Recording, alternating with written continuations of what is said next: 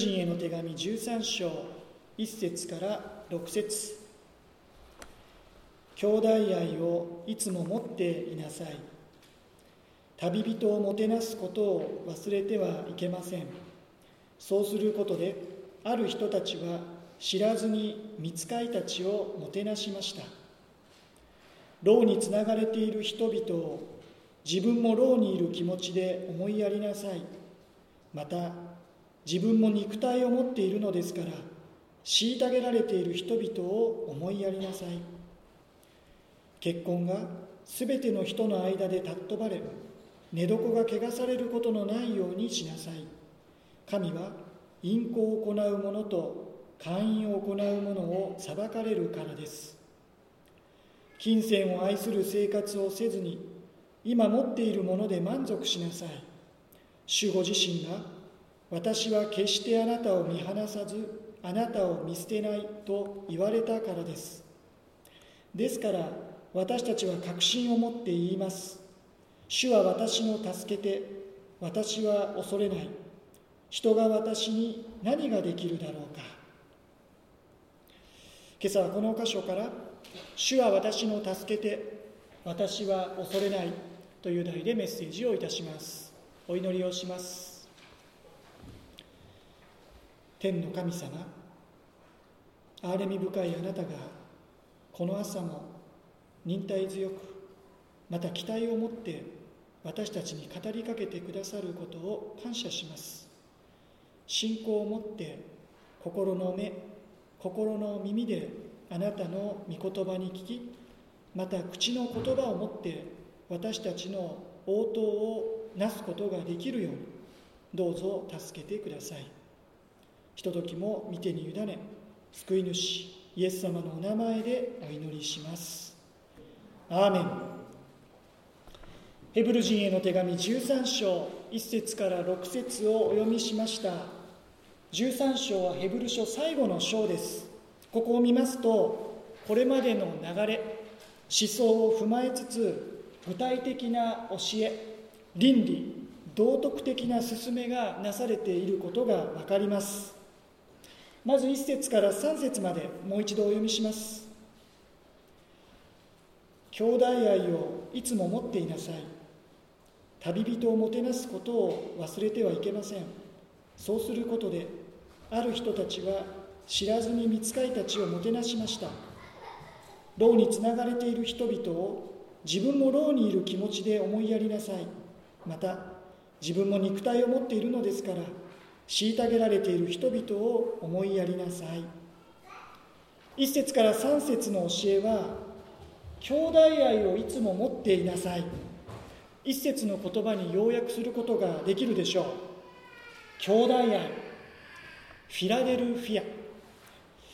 このことについてはパウロまたペテロもそれぞれの手紙で触れています。まずパウロローマ人への手紙12章。10節出ますでしょうか？お読みします。ローマ10章12章10節。兄弟愛を持って互いに愛し合い互いに相手を優れたものとして尊敬し合いなさい。ペテロはペテロの手紙第13章の8節で最後に言います。皆一つ思いになり同情し合い兄弟愛を示し心の優しい人となり謙虚でありなさい。またイエス様の弟子の一人使徒ヨハネは兄弟愛という単語こそ用いてはいませんがその手紙の中でヨハネの手紙第13章16節から18節こう語りました。お読みします。神を愛すると言いながら兄弟を憎んでいるならその人は偽り者です。目に見える兄弟を愛していない者に目に見えない神を愛することはできません。神を愛する者は兄弟も愛すべきです。私たちはこの命令を神から受けています。また同じヨハネの手紙第14章20節から21節ではこうあります。出ますか？今出てたと思うんですけど。はい。あ同じ箇所でしたかね。はい。すいません。ヨハネの手紙第1の3章16から18節もどうぞご参照ください。兄弟愛をいつも持っていなさい。そう命じられた当時のヘブル人信仰者たちの間では兄弟姉妹を愛する互いに愛し合うこの基本的かつ中心的命題が迫害困難。その他さまざまな労苦の中でなおざりにされ後回しになっていたのかもしれません。ここでは兄弟愛の実践として具体的に2つのことが取り上げられています。一つは2節。旅人をもてなすことを忘れてはいけません。このことです。まあ当時は宿泊施設なども十分ではなかった。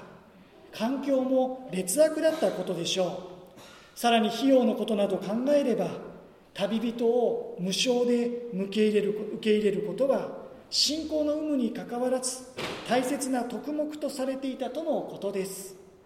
特に信仰者にあってはそうして迎え入れることでなかなか会うことのできない遠くにいる信仰者との良い交わりが与えられあるいは巡回伝道者を家に迎えることでさまざまな教えを受けることもできたのでしょ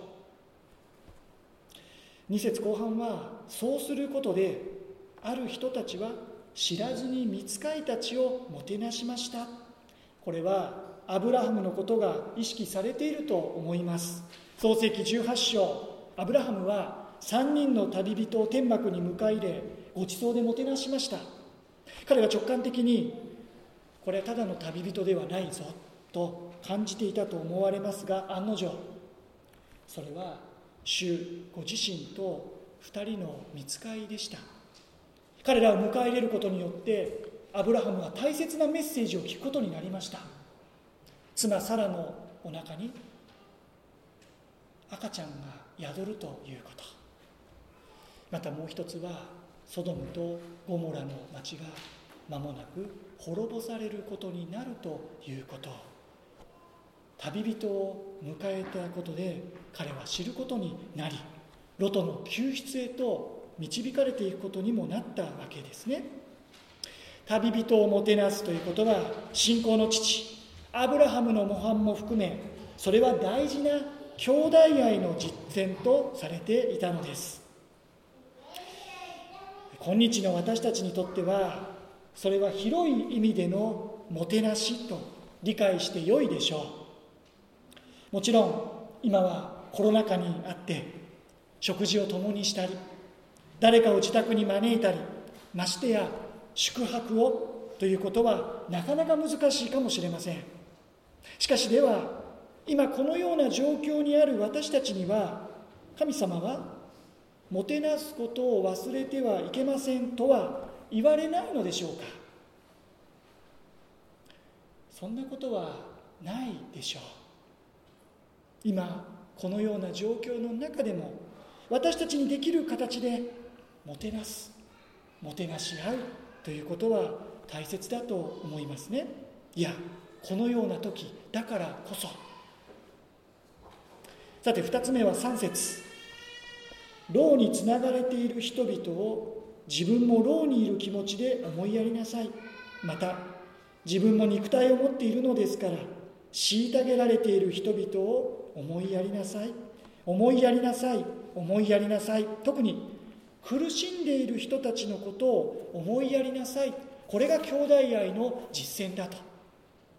特にここでは自分も牢にいる気持ちで自分も肉体を持っているのですからつまり自分だったら自分がそうなったら自分の立場に置き換えてみて自分がそこにいたら愛の想像力を働かせ五感をフル稼働させて今厳しい迫害に遭っている人々のことを思う。困難にあえいでいる人のことを考える。辛い状況に陥っている人々のことを自分がもしそうだったらと考えて思いやることが兄弟愛の実践だというのですね。毎年この時期信州松原湖のキャンプ場で研修会が行われます。今年は集まることができませんで先週火水オンラインでの研修となりました、まあ、恩恵もありました。それは5カ国10名の国外宣教師の方々がそれぞれ準備された宣教報告近況報告をリモートでしてくださったことです。モンゴルタイ。国名は明かせませんが東南アジア。さらには地球の反対側ブラジルからさらには南アフリカ共和国からの報告がなされました。いずれの地にあっても今年は新型コロナウイルスの影響のため集まっての礼拝がしばらく行えなかったことさまざまな活動を自粛せざるを得なかったということが赤裸々に報告されました。と同時にほぼ各地に共通してコロナ禍にある教会が行っていたこと。それは貧しい人々への支援活動でした。タイやモンゴルでは教会学校や学習支援プログラムに集えなくなっているお友達の家を一軒一軒訪問し安否を問いまた必要な家庭には食料を中心とした支援物資を届けるそんな働きが分かち合われていました。もちろんそれぞれの宣教地のお国事情ということがあるのでしょう、まあ、コロナの影響直撃で食を失われ食べるものもない、まあ、そういうもともとが貧しい国だから。しかしその報告を聞きながらそこにもそこにこそ、まあ、自分もとの気持ちで思いやる。そんな兄弟愛の心と実践があることを深く思わされたことですね。教会に集っている者たちも大変なはずです。しかし自分たちにできることは今困っている人はとそうして出かけ